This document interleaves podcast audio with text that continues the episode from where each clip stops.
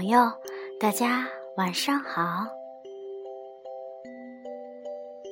这里是燕子老师绘本故事时间，我依然是大家熟悉的燕子老师。听着这熟悉的音乐，小朋友是否已经准备好要听我的故事了呢？你们洗漱了吗？是否已经躺到床上了呢？燕子老师希望小朋友每天晚上八点半以前都能做好准备工作，洗漱，然后躺到床上阅读、听故事，然后睡觉觉，好吗？那今天。燕子老师会有什么样的故事和大家分享呢？今天啊，燕子老师要讲的故事呢，是一个特别出名的绘本作家，他是美国的里欧·里奥尼。的许多图画书，小朋友有可能都看过的，比如说《一寸虫》《小黑鱼》《亚历山大和发条老鼠》，这些图画书都分别获得过美国的凯迪克大奖。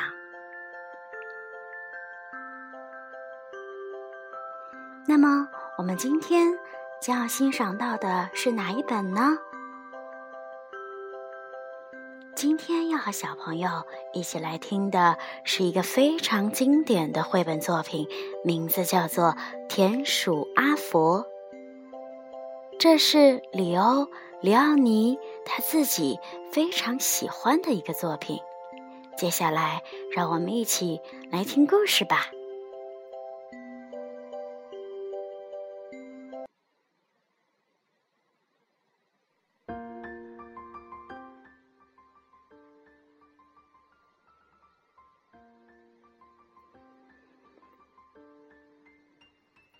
本故事《田鼠阿佛》。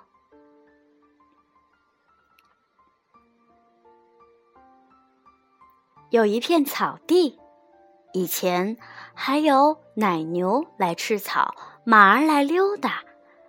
一直沿着草地的边上，立着一堵老旧的石墙，在石墙里面。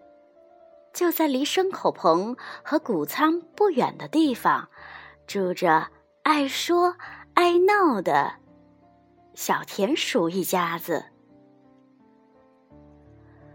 可如今农夫们搬走了，牲口棚废弃了，谷仓也空了，眼看着冬天已经不远了，小田鼠们开始采集。玉米、坚果、小麦和禾杆，从早到晚，他们全都在忙活。只有一个例外，那就是阿佛。嘿，阿佛，你为什么不干活啊？对呀，对呀，你为什么不干活？他们问。阿佛说。哦，我在干活呀，我在采集阳光，因为冬天的日子又冷又黑。他们看到阿佛有时就在那儿盯着草地看。他们说：“嘿，那现在呢，阿佛？”我在采集颜色呢。阿佛简单的回答道。因为冬天是灰色的呀。还有一次，阿佛好像睡着了。嘿，你在做梦吧，阿佛？他们有点责备的问他，可是阿佛说：“啊，哦，不是的，我正在采集词语，因为冬天的日子又多又长。”我会把它说完的。冬天来了，当第一场雪飘落时，五只小田鼠躲进了石墙里的藏身处。一开始有很多东西可以吃，小田鼠们在一起讲着傻狐狸和蠢猫咪的故事。他们是快乐的一家子。可是他们一点儿一点儿的啃光了几乎所有的坚果和浆果，核杆没了，玉米也成为了回忆。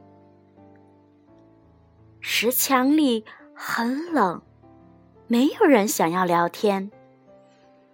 这时，他们想起了阿佛说起过的阳光、颜色和词语。他们问：“怎么样，阿福？你的那些东西呢？”“对呀，对呀，你的那些东西呢？”闭上眼睛，阿福。边说边爬上了一块大石头。现在我带给你们阳光，你们感觉到了吗？它的金色的光芒。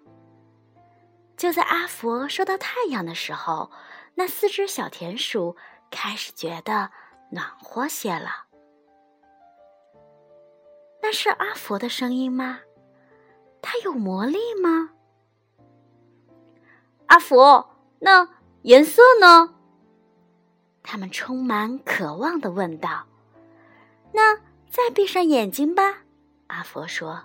于是，他跟他们说起蓝色的长春花，长在黄色麦田里的红色花，还有草莓丛中的绿叶子。阿佛说着，他们就。清清楚楚的看见了那些颜色，就好像画在他们脑子里一样的。嗯，还有词语呢，阿佛。阿佛清了清嗓子，等了一会儿，然后就站在舞台上。他说：“ 谁在天上撒雪花？”谁融化地上的冰块？谁会把天气变好？谁又会把天气变坏？是谁让四叶幸运草在六月里生长？谁熄灭了阳光？谁又把月儿点亮？是四只小田鼠，它们都住在天上。是四只小田鼠，就和你我一样。一只小田鼠打开雨露的花洒，跟着来的下属喜欢在鲜花上涂画。小秋鼠跟来时带着小麦和胡桃，冬鼠最后到。冷的直跺小脚，想想多幸运，一年四季刚刚好，一个也不多，一个也不少。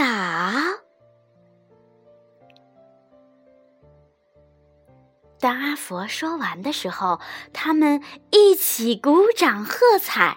好啊，阿佛！好，好，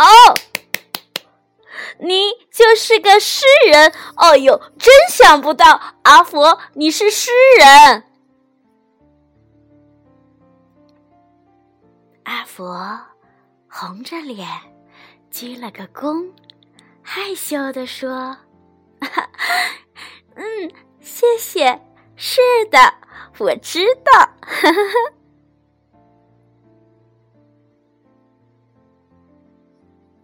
好啦，田鼠阿佛的故事讲完啦，好听吗？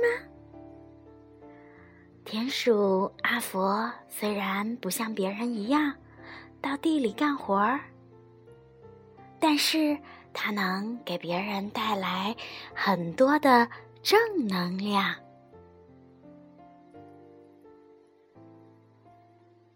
作者为什么会喜欢这本图这本图画书呢？就是因为他呀，就是写的自己小的时候。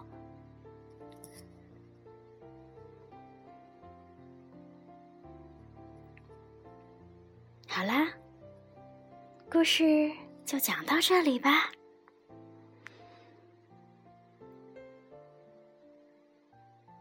这位爱做白日梦的小孩子，长大以后成了成了著名的绘画大师，他就是里欧·里奥尼。他儿时的时候，总是不太在意别人眼中重要的事。而是整天坐在一旁，静静的冥想，做白日梦，独享一些心灵的美好。他是一个爱思考的孩子。我相信，现在在听燕子老师讲故事的小朋友当中，一定也有爱幻想、爱写诗的小朋友吧？期待二十年以后。也有这样的绘本作家出现哦。好的，孩子们，今天的绘本故事就分享到这里吧。今天燕子老师一样的给小朋友准备了好听的音乐，咱们边听边睡觉吧。睡觉之前别忘了给爸爸妈妈一个。晚安，亲亲哦。好了，孩子们，晚安吧。